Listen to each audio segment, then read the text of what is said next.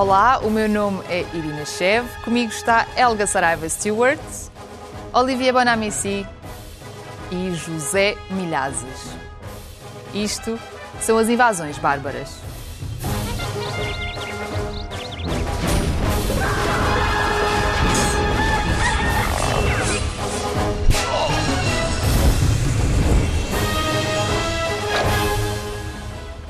Sejam bem-vindos ao segundo episódio da segunda temporada do Invasões, que agora também está em podcast. Hoje falamos sobre a vacinação. O ponto de situação é este: Israel é o país que lidera, com 60% da população que já tomou pelo menos uma dose.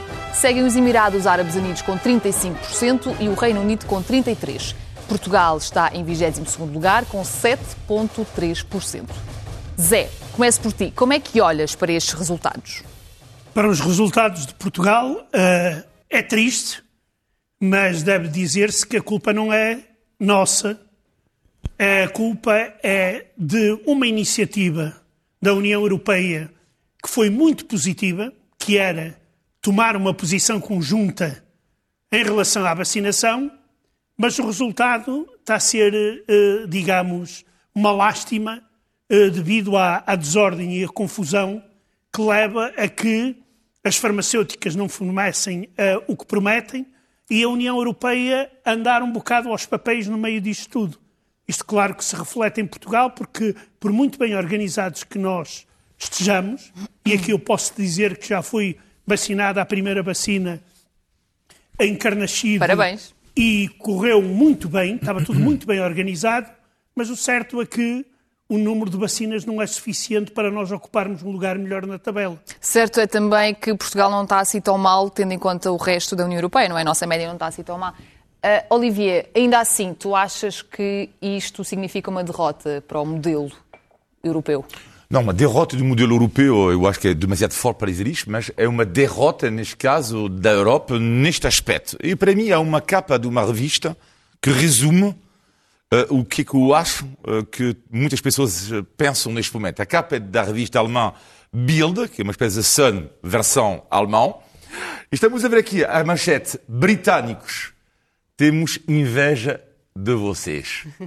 A capa que eu acho genial da revista Bild. Uh, e o que acontece, o Zé explicou muito bem a questão da negociação. A ideia partiu de algo positivo, mas não resultou. Uh, há muita lentidão na Europa uh, e, além disso, nós, europeus, da União Europeia, exigimos responsabilidades jurídicas aos laboratórios, algo que outros países não fizeram. Em caso de efeitos secundários, por exemplo, a Europa, a União Europeia, e se calhar, olha, se calhar não foi mal ter feito isto. Só o tempo irá dizer.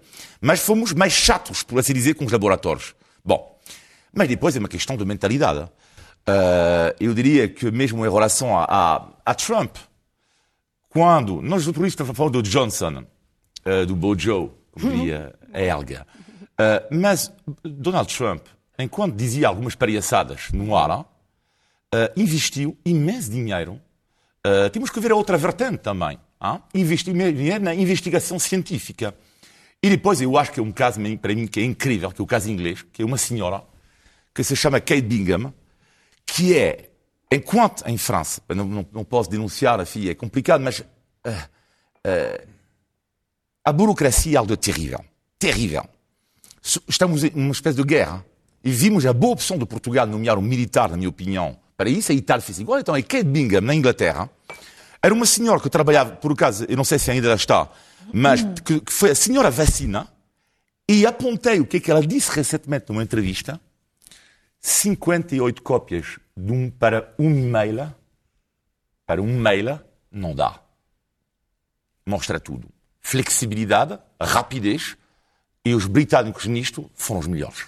Helga, tu achas que esta logística esta rapidez no Reino Unido, de, que, que o coloca num dos primeiros lugares nas tabelas das vacinações, teria acontecido estando dentro da União Europeia ou não? Eu, Até porque ele, eh, o Reino Unido tem a própria agência do, do medicamento, né? portanto, em princípio, a rapidez seria a mesma. Uh, uh, uh, eu, eu, acredito que eu acredito que não teria sido a, a, mesma coisa sem, sem, sem o Brexit e muitos outros pensam da mesma forma. Porquê?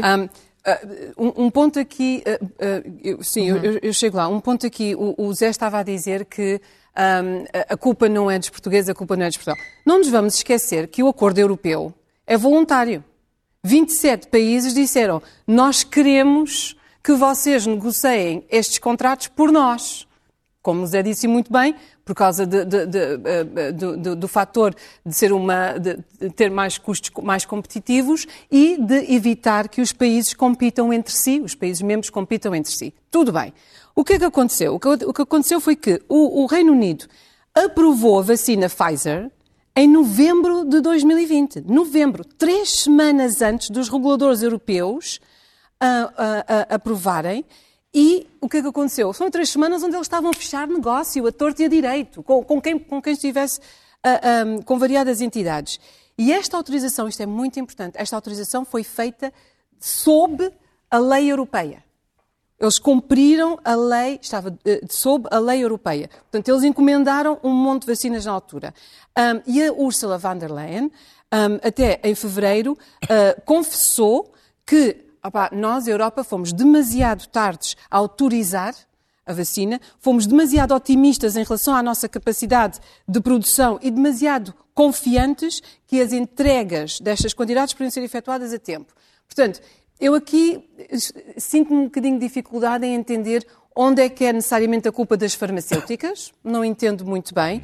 Um, acho que houve aqui grandes falhas deste acordo e das pessoas que estão a negociar estes acordos. O Reino Unido teve a oportunidade e aproveitou a oportunidade e aproveitou bem uhum. de, logisticamente, ter estes acordos todos feitos e de implementar as encomendas na altura uh, mais avançada possível. O que é que aconteceu? Quando houve problemas com as fábricas um, na Bélgica e nos Países Baixos, na Holanda, Obviamente, eles tiveram que uh, uh, honrar as primeiras ordens primeiro, encomendas primeiro, que foram do Reino Unido, e as outras vieram a seguir. Pronto, a Europa sofreu. Desculpem a forma muito resumida de, fazer, de, de comunicar isto, mas uh, claro, acho que claro, claro. Faz Zé, falando aqui das farmacêuticas, tu achas que as farmacêuticas estão a ser demasiado gananciosas por não quererem partilhar a patente?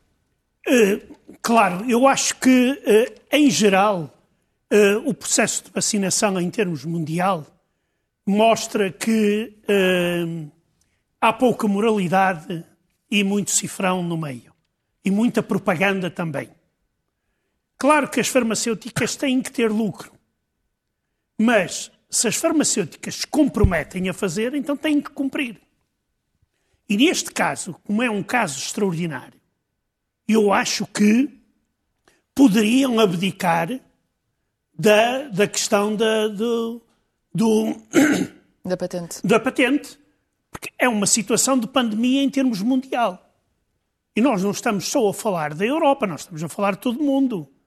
Porque se nós, mesmo que vacinemos a Europa toda e deixarmos a África ao Deus uhum. dará ou, ou outras regiões ao Deus dará, nós vamos voltar a ter a, a, a ter a pandemia, mais tarde ou mais cedo. Daí que uh, aqui há uma coisa. Depois, há um sentido que é o sentido de negócio, que é uh, prometerem milhões e milhões de doses. Se foram as farmacêuticas ocidentais, uh, as farmacêuticas russas também, a mesma coisa. Milhões, milhões, milhões. Mas depois vai saber, eles não têm capacidade para produzir. E além disso, e além disso, uh, digamos que não têm em conta que estamos numa situação de emergência. E uma situação de emergência eu acho que volto a dar aqui o exemplo da, da invenção da penicilina na Segunda Guerra Mundial. Que os Estados Unidos deram a patente para o fabrico da penicilina. Zé, vou agarrar, vou agarrar nesse exemplo e vou-me virar aqui para o Olivier. Achas que, estando a patente livre, haveria uma distribuição mais justa pelo mundo? É que Parece que sim, por um lado, mas por outro lado há outras indicações que garantem que se calhar não seria bem assim. Não, mas sim, sim. rapidamente, concordo com tudo o que o Zé acabou de, de, de dizer. Uh, os, neste momento, a situação é tão grave que os saberes, que os conhecimentos têm absolutamente que ser partilhados. Mesmo que haja uma compensação financeira dos governos. Portanto, a patente, ok, dou-te os meus conhecimentos, mas mesmo que seja em troca de dinheiro, uhum. por parte dos governos. Isto, é, isto é, para mim, parece-me óbvio, tendo em conta a gravidade da situação. Ok. Helga, olha, em relação aqui também às farmacêuticas, hum, há quem diga que, por exemplo, a ganância das farmacêuticas foi precisamente o motivo que fez com que a vacina fosse descoberta tão rapidamente, não é? Porque se não houvesse o lucro, uh, uh, ou seja, a, a, a prospecção de lucro no futuro, se não fosse isso, as farmacêuticas nunca na vida iriam fazer com que a vacina fosse descoberta de uma forma tão célere. A, a luta contra as farmacêuticas, eu, eu, eu, I'm sorry guys, eu estou um pouco do lado das farmacêuticas neste caso, um, porque as farmacêuticas não inventaram a pandemia. As farmacêuticas não são culpadas da pandemia. Uh, ninguém fala das farmacêuticas quando elas ajudaram a curar, a curar polio e diphtheria em África um, e fizeram imenso um, da, da, logística nessa, nestas situações. Estamos nas situações onde estamos, pura e simplesmente por mismanagement de governos de governos que se pronunciaram capazes de negociar uh, e, e, e uh, de uma certa forma e a implementação foi completamente diferente. Um, é, uma, é, é, é, é uma posição talvez uh, um pouco ingênua, mas é muito fácil estar a culpar gigantes farmacêuticas e olhar só para os lucros que elas fazem, hum. sem estar a ver para os grandes custos de pesquisa e desenvolvimento e os encargos que tomam. E, que, e, e assim, não nos podemos esquecer, as farmacêuticas que, que, que estão a culpar uh, estão a continuar, estão a ter que vacinar o mundo inteiro e estão a ter que vacinar e estão a ter que tratar todas as outras doenças ao mesmo tempo. Ok? Isto não acabou. Portanto, uh, uh, tem de haver uma logística por detrás destas grandes organizações que têm de, de repente, encontrar capacidade que é para vacinar o mundo. Não é, não é fácil. Claro. Zé, o que é que tu achas sobre este assunto? Porque Uh, o, que, o que a Helga estava a dizer é que, no fundo, as farmacêuticas precisam também desse investimento, não é? Desse dinheiro de volta para, para poderem uh, continuar a produzir e, e a alimentar o conhecimento científico. Muito dinheiro público, nomeadamente da União Europeia e dos Estados Unidos, para desenvolverem a vacina. Esse dinheiro é dinheiro nosso, fomos nós que o investimos para que se criasse uma, uma vacina mais rápida. Mas aqui também se deve dizer, eu não sou especialista nisto, mas apenas digo uma opinião que dizem especialistas, é que uh, um, esta vacina foi criada de forma tão rápida devido à ciência em si, porque o código genético foi rapidamente definido e isso permitiu criar rapidamente uma vacina e não como acontecia com as anteriores. E, e, e, porque, e porque houve colaboração única, eh, unprecedented, entre os vários corpos científicos. E, exato. Houve uma, e, foi por isso que a vacina saiu exato. tão rápido, por causa dessa há, há uma coisa muito interessante. É que muitos das que participaram na criação de vacinas não foram grandes farmacêuticas. Algumas delas até são pequenas e médias. Que também tiveram aqui a participação. Eu acho que aqui houve, uh, sim, uma falta de agilidade por parte das farmacêuticas e por parte dos governos.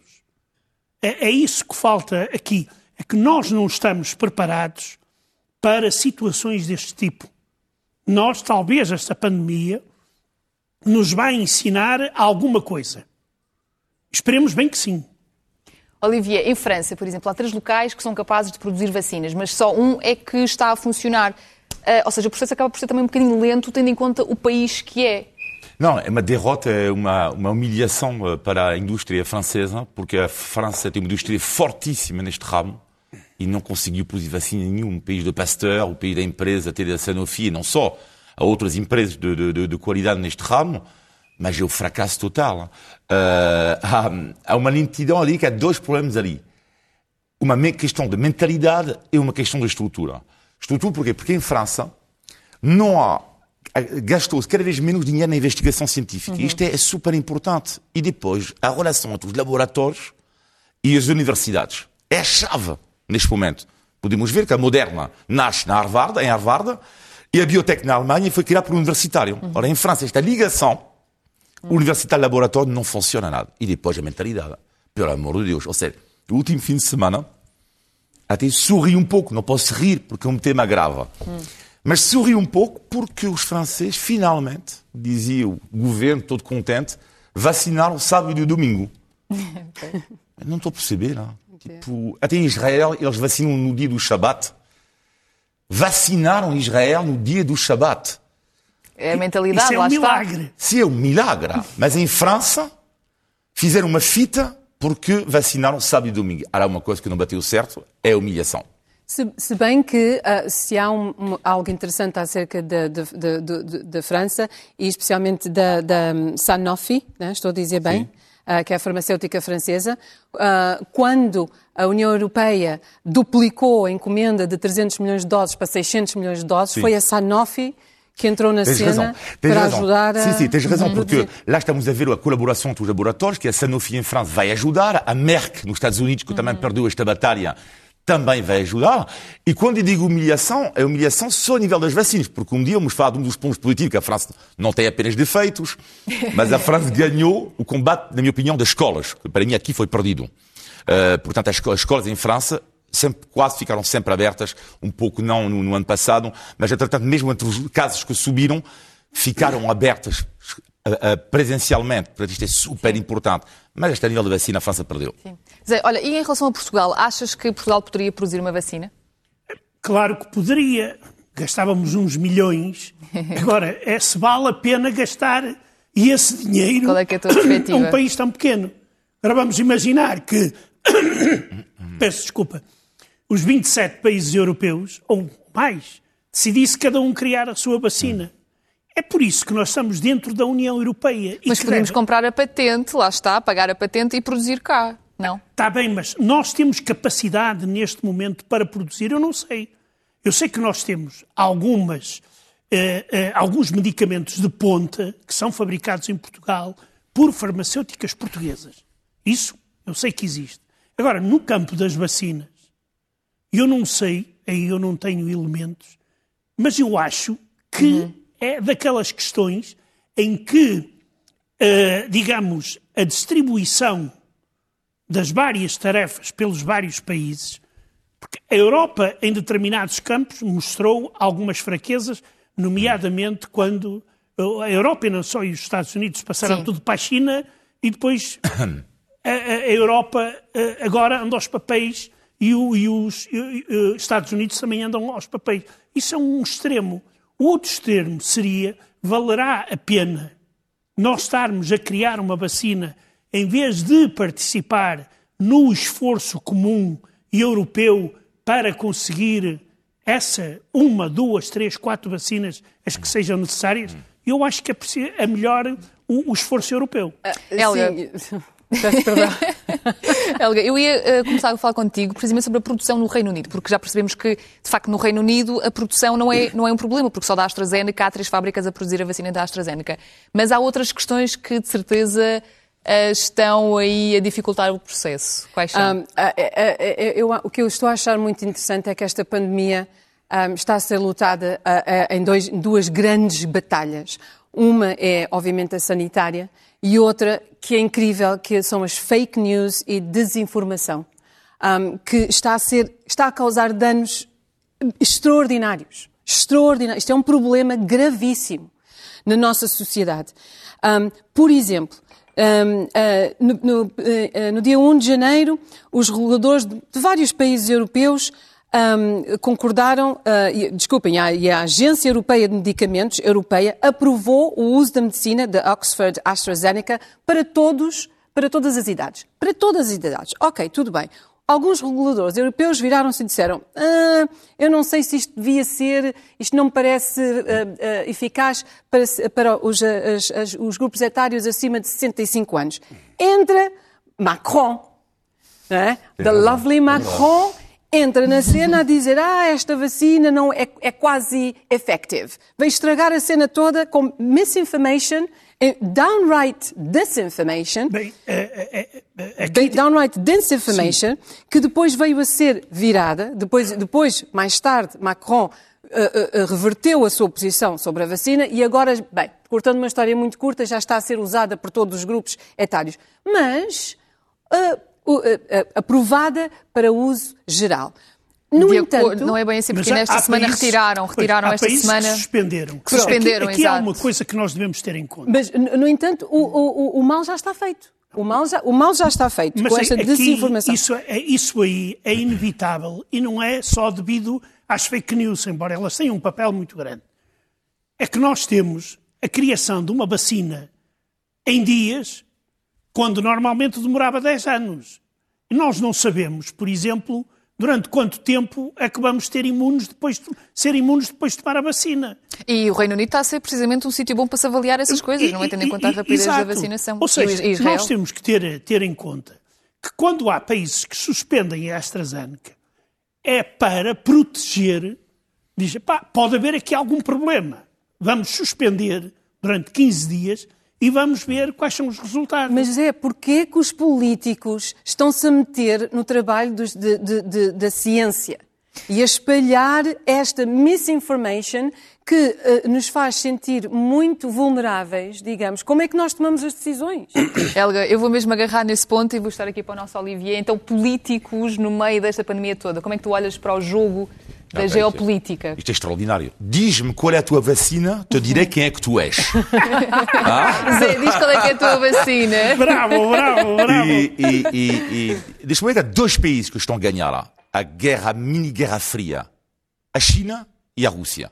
Estranhamente, são dois países, mas o Zé vai falar da Rússia daqui a pouco, são dois países que vacinam pouco. É, é curioso, hein? Os Estados Unidos curioso. va- ah, ah, ah, ah, vacinam pouco. E são eles que estão a ganhar. Então, diz-me qual é a tua vacina, te direi quem é que tu és. Neste caso, ah, achei inacreditável a Eslováquia.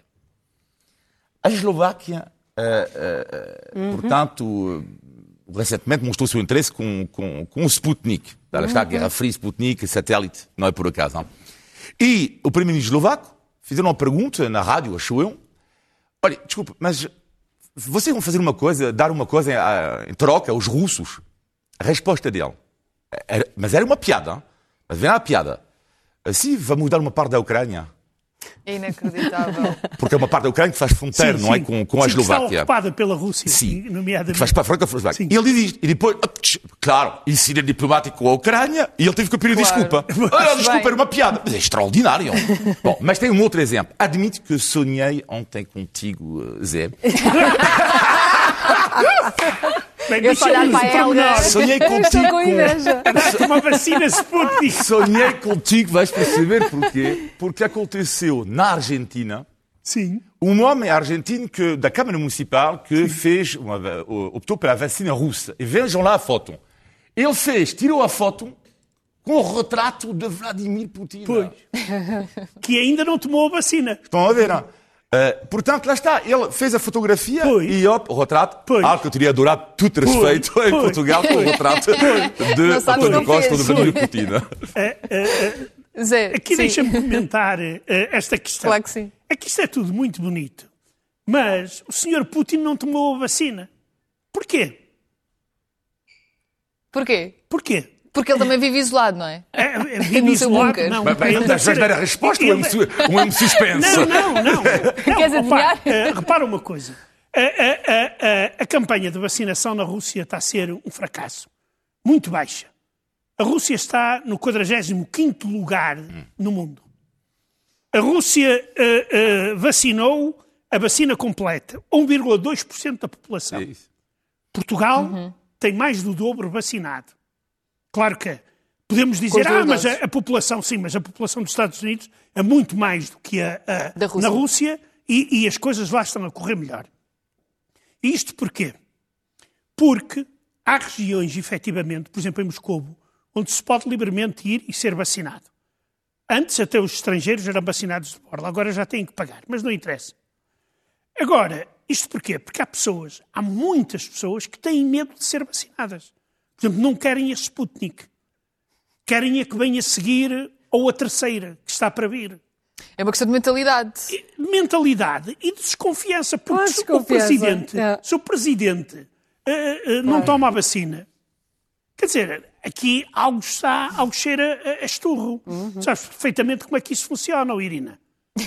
O, o exemplo, o exemplo dos dirigentes é fundamental. Claro que sim. E ele que gosta, gosta tanto de aparecer Em cima do cavalo tronco em cima do cavalo e, e etc. e por aí fora. Sim. Quer dizer, eh, tomar uma vacina, eh, eu diria até que é uma mariquice não tomar uma vacina. Tem que ser o Marcelo a ensinar-lhe como é que se faz. dizer, é, é Helga, verdade, é verdade. Helga, qual é, que é a tua opinião sobre estes jogos geopolíticos? Olha, hum, eu, eu, hum, ia pegar exatamente no que o Olivia disse antes, porque eu acho curiosíssimo que a Eslováquia hum, e a Hungria estão a sair um bocadinho fora do acordo europeu e a ir à procura e ir E a Hungria? encomendar.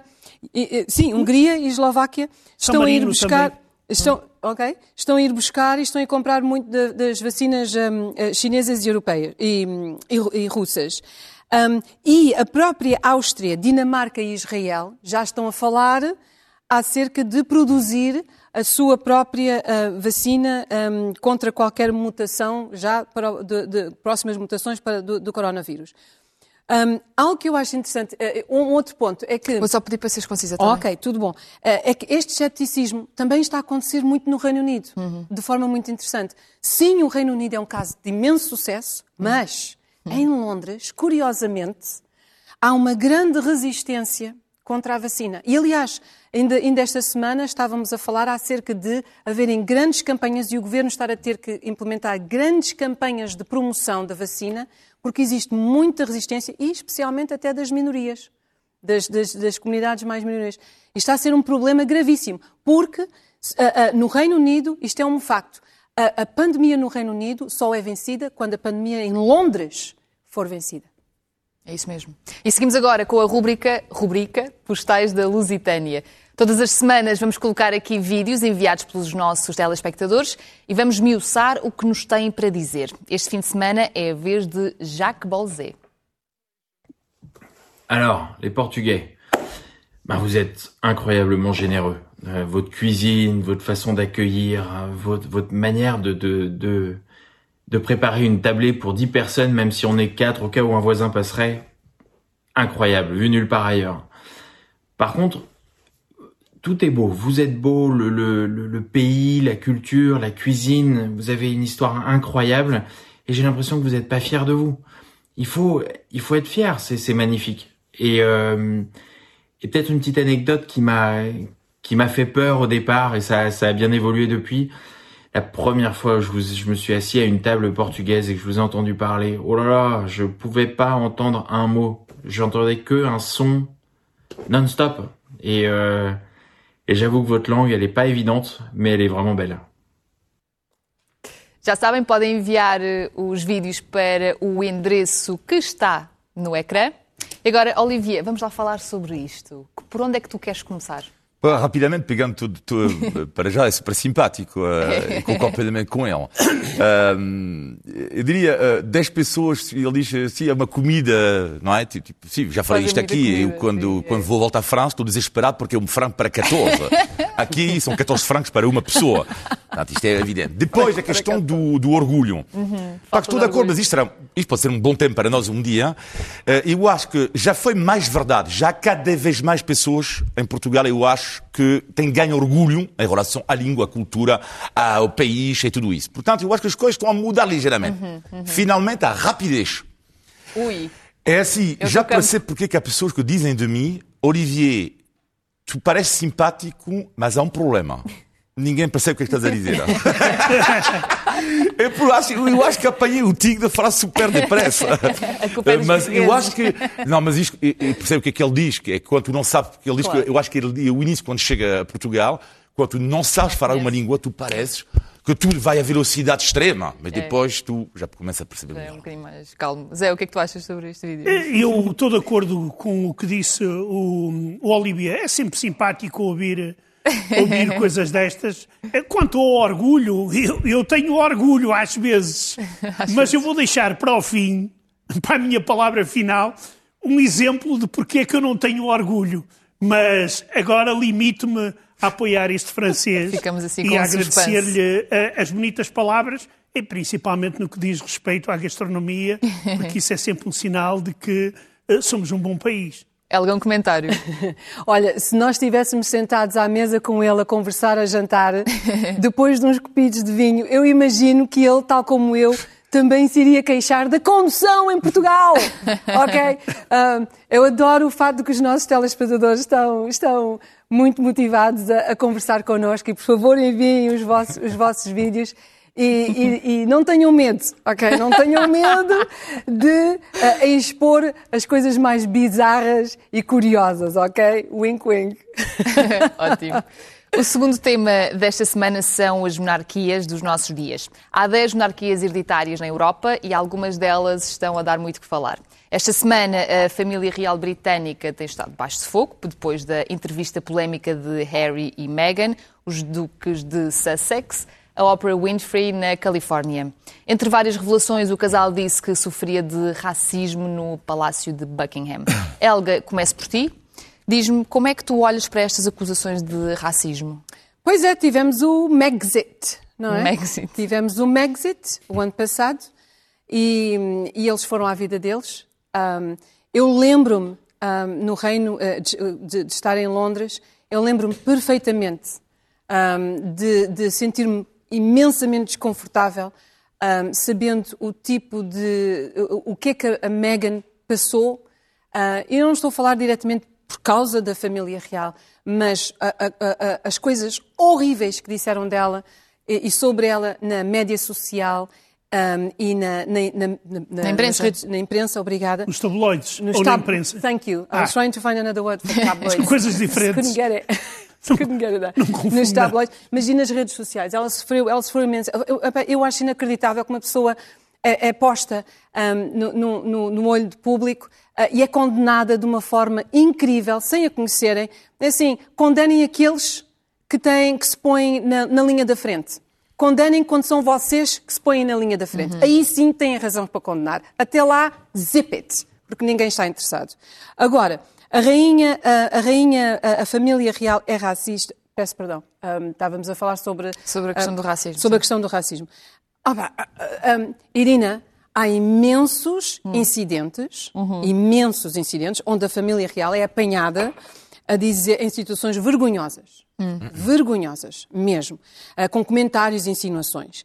Um, pronto, Consegues dar algum for... exemplo? Assim, só para uh, recordar a quem está lá ah, em casa? Sim, ah, posso dar. Aliás, eu vou-te dar vários exemplos. Deixa-me só dizer que não sei se por trás disto estão anos de colonialismo, estão um, ligações negócio, ao negócio, obviamente ao tráfico de, de, escravos, que aconteceu da forma como aconteceu. Os próprios protocolos internos deles uh, geram em si, e podem gerar em si um, racismo, e isto é, é, demonstrável, é variável entre diversos, uh, entre os vários membros da família real, nem, nem uhum. todos são iguais. Mas, por exemplo, por exemplo, a, a, a monarquia nunca se pronunciou um, quando uh, uh, o, o, movimento dos Black Lives Matter um, aconteceu. Nós temos uma minoria uh, negra, uh, afro-britânica, uh, no Reino Unido, extremamente significativa. Claro. E eles nunca se pronunciaram sobre isso. Um, nunca sequer assumiram o seu papel histórico, ainda naquele tempo da Rainha Elizabeth I, de, de, de quando um, o Reino Unido estava conectado ao, ao tráfico de escravos. Isso nem, nem, é extraordinário que uhum. nunca foi assumido. Até hoje nunca foi assumido. Mas sendo um bocadinho mais Sim. específicos. E mais breve um, também, por favor. E mais breves. O Duque. Opa, eu não posso, ninguém pode mencionar racismo com a família real britânica sem mencionar o nosso Duque de Edinburgh. O Duque de Edinburgh é, uh, Edinburgh é conhecidíssimo pelas suas gafes. Ele, por exemplo, Irina, vê isto, ao presidente da Nigéria, uh, quando o presidente da Nigéria usou o traje nacional, ele disse que parecia que estava preparado para ir para a cama. quando ele estava a olhar para a arte etiopiana, ele virou-se e disse: Isto parece aquilo que a minha filha traz da, traz da escola das, das, das lições de arte. A um estudante chinês, ele virou-se, quando estava em visita na China em 1986, ele virou-se para ele e disse: Epá, se eu ficar aqui demasiado tempo, eu, por muito mais tempo, os meus olhos vão ficar em bico. Uau. E, por último, Sim, numa por fábrica último, à Escócia, numa fábrica à Escócia, quando ele viu um, uma, uma caixa de fuzis todo, todo emaranhado, ele virou-se e disse: Isto parece que foi feito por um indiano. Eu não sei se esses comentários são para rir ou para chorar, muito para honestamente, chorar. as duas coisas ao mesmo tempo. Inacreditável. Hum. Zé, mas estas coisas no fundo não te surpreendem, pois não? Não, não surpreendem porque, bem, para mim, a monarquia é um atavismo. É uma uhum. coisa que devia estar nos museus, etc, etc. É porque a monarquia, na sua essência, viola a Carta dos Direitos Humanos. Quer dizer, quem não, tiver, quem não tiver sorte ou azar, este caso eu não sei, uhum. de nascer numa família real, uh, uh, nunca pode pretender, a não ser que tenha, digamos, muita, muita sorte e que algum príncipe ou alguma princesa se apaixone por nós. Quer dizer, aconteça o que acontece nos desenhos animados Sim. e naqueles filmes todos bonitos. Uhum. Porque, normalmente, existe uma segregação muito grande dentro das famílias uh, monárquicas, mesmo em países desenvolvidos, como é no norte da, da Europa, e, uh, ou seja, é uma casta. E é uma casta que ali está uh, de uma forma muito estranha, quer dizer, aquilo passa de pais para filhos, filhos para netos, etc. E eu, neste campo, sou um republicano convicto, mas tendo em conta que há repúblicas que são muito piores do que as monarquias, deixo a cada povo o direito de escolher. Olivia, achas que este tipo de polémicas, no fundo, tem alguma repercussão depois na, na família real? E eu vou defender. Eu achava que, que era a primeira vez que vou defender. Portanto... O Jacobino vai não, defender. Não, não, vou de... não, não vou defender. Não, não, não, não vou. Não, eh, não, não. O que é que eu queria dizer aqui é que uh, estou confiante sobre a monarquia uh, inglesa e espanhola, porque as duas estão a abalar neste momento. Ao mesmo tempo. Estranhamente. Uh, ou não. mas estou confiante. Por várias razões. Primeiro, porque eu acho que um... elas continuam a vender, fazer vender jornais. Uhum. E na televisão, The Crown é a série do momento. Uma das séries do momento. Está a ganhar vários prémios. Sim. Depois, porque há outros motivos de preocupação sanitárias e económicas. Bom, outro ponto: os dois representantes máximos das monarquias, Filipe VI a Rainha Isabel, continuam a ser populares nos países deles. Uhum. Mas há, para mim, outros fatores que são ainda mais importantes, que para mim, aliás, que é o principal motivo que eu acho que elas não vão quebrar as monarquias, fala a curto prazo, não? Uhum. é que ambos elas estão a abalar num contexto especial para os dois países cuja unidade está a ser posta em causa. A Espanha, com os movimentos separatistas, neste caso, sobretudo o movimento catalão, uhum. e a Inglaterra, e o Reino Unido, neste caso, com a questão da Escócia. Ora, o que acontece, apesar de tudo, rei, a rainha e o rei espanhol representam uma, uma certa unidade e onde reparar, nas sondagens, que é super interessante para ver quem é que apoia a monarquia, são normalmente as pessoas mais velhas, tanto em Espanha como na Inglaterra, pessoas de direita, em Espanha o PP e o Vox, Vox e na Inglaterra os conservadores, e portanto isto diz, diz, diz alguma coisa. É que no caso da Espanha, por exemplo, Podemos odeia Sim. o rei, mas o PP e o partido de extrema-direita do Vox, para eles, eles representam isso. E a Bélgica, só para acabar, é a mesma coisa. O rei da Bélgica, tendo em conta entre os flamengos e os francófonos, representa ainda uma certa unidade. Helga, pegando aqui nas sondagens mencionadas pelo, pelo Olivier, dos mais novos que defendem o, a abolição da monarquia, dos mais velhos que, lá está, querem esta coisa mais tradicional, qual é, é a tua opinião sobre isto, esta perspectiva? das diferentes gerações. Ah, eu, eu, eu, eu, queria chegar aí, mas eu queria só apontar aqui uma coisa interessante. Sim. Olivier, eh, eh, isto é uma coisa que nós vamos ter que esperar e ver, ok? Mas, uh, não sei se, bem, tu não te vais lembrar que não vivias na altura, mas estavas a comparar, estávamos aqui a comparar a, a monarquia britânica e espanhola. Um, é algo porque um, em 1700, 1790 um, a monarquia britânica sobreviveu à francesa. Hum. Onde, é que, onde é que está a monarquia francesa? Deve estar na cabeça do Luís XVI. Não está. Deve estar, não sei. Uh, é, é, ou seja, a, a, monarquia, a monarquia britânica já está habituada a ultrapassar grandes obstáculos. Sim, no verdade. caso de 1790, foi porque, bem, tínhamos os franceses, a monarquia francesa, aliada a, a opressores não é? Uhum. Que, que, que, oprimiram muito uhum. o povo, enquanto que a britânica soube dizer, é, para lá, uhum. nós aqui estamos do lado dos, dos, eh, dos merchants, dos, eh, dos, comerciantes, dos empresários, da economia, e sobreviveu. Pronto. Claro. E agora, um, na atualidade? No, na atualidade, o, o, o Reino Unido, um, dois terços uh, da população, e a crescer, cresceu agora, uh, 4% para 67%, uh, apoiam a monarquia. Um, hum. Os mais velhos, lá está, a maior parte deles mais destes, velhos. Exatamente, 84% destes estão uh, acima dos 65 anos. Um, uma monarquia que existe no Reino Unido desde os Middle Ages, né? desde Sim. a queda do Império Romano. Ah, isto, isto, é incrível, isto é incrível, há muito tempo. Agora, agora o, o, o, que é que, o que é que pode ser interessante aqui? É como é que eles estão a inovar. Como é que e como é que eles estão a modernizar e a acompanhar ah, os tempos modernos. Isto aqui é uma grande questão. E qual é que é? Como é que eles estão a inovar? Eu queria dar alguma se, chega. se, se, se, se- se nós estamos a olhar para o caso do que acontece com a Meghan Markle e, e- e o que eu referi anteriormente, hum, podia ser feito melhor, não é? Mas, mas a situação é de que, honestamente, eu não vejo a monarquia britânica a desaparecer, nem pouco mais ou menos.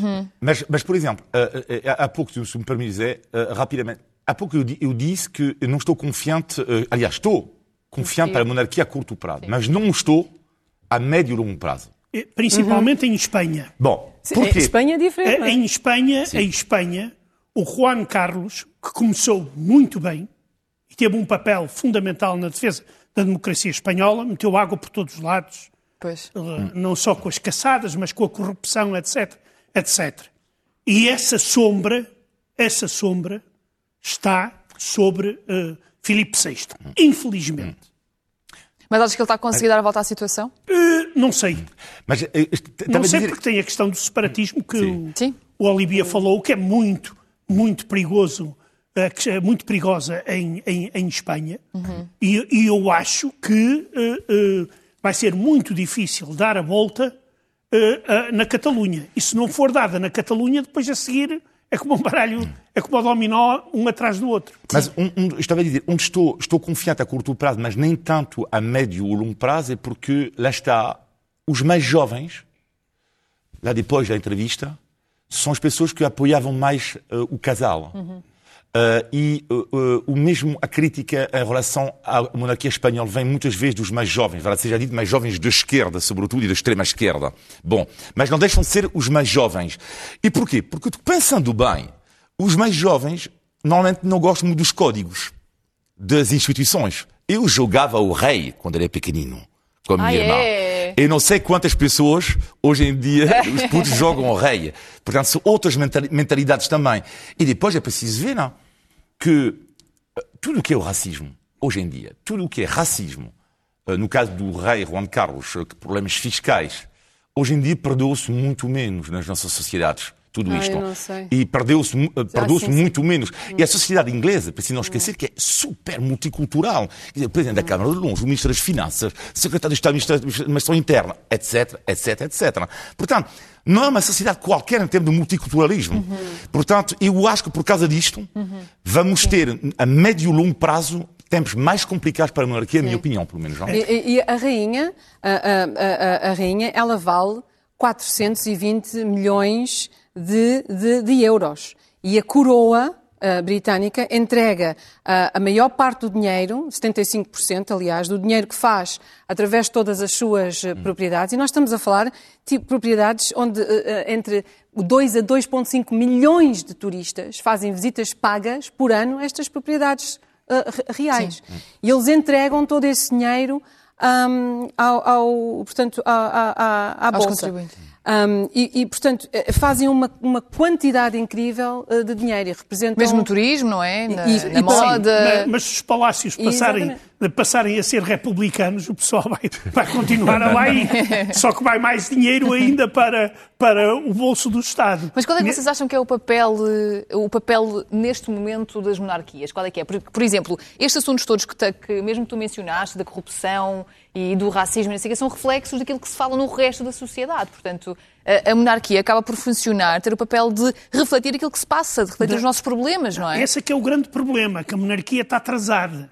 Achas que Em está atrasada? Claro, Sim. Claro, senão já tínhamos um rei ca- casado com outro, com outro príncipe.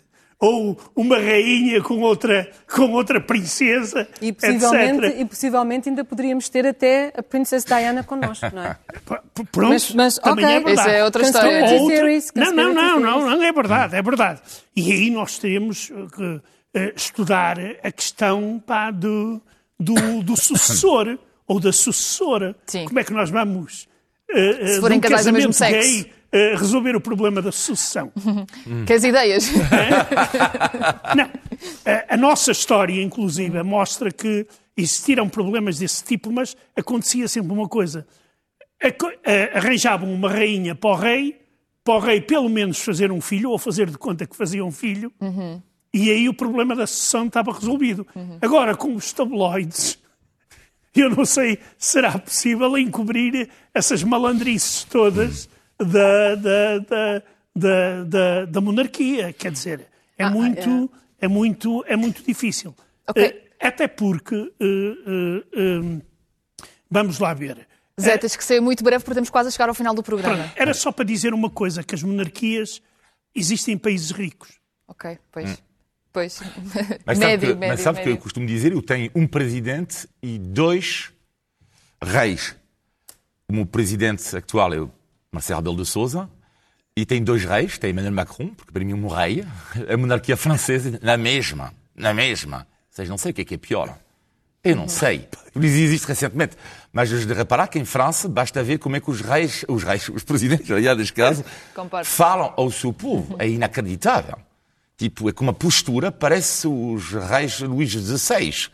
o 14, não, mas é uma monarquia 14. republicana. A França é uma monarquia republicana. E depois eu tenho um, um rei real, porque eu tenho nacionalidade monegasca, Sim. já tenho a nacionalidade francesa e monegasca. Ah, e, pois. portanto, eu sou sujeito Pois. do meu príncipe Alberto, e posso vos dizer, não sei se é algo assim, mas eu admito que lá dentro de mim não gosto imenso quando critico o meu príncipe. É estranho, não é?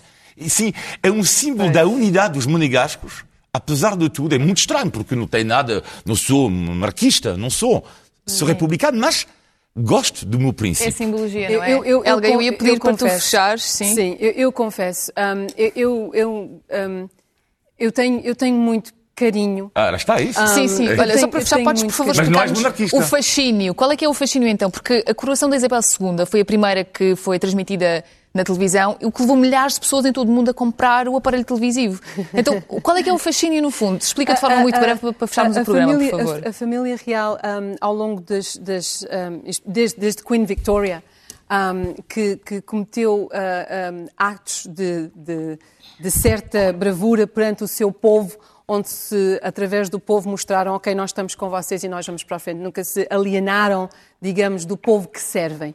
E, e no, e no final de contas, Seja verdade ou não, Irina, eles fazem questão de ter sempre a postura de que, mais do que reais, eles são um serviço. Um serviço aos britânicos. Não, eu acho que a culpa é toda dos contos de fadas.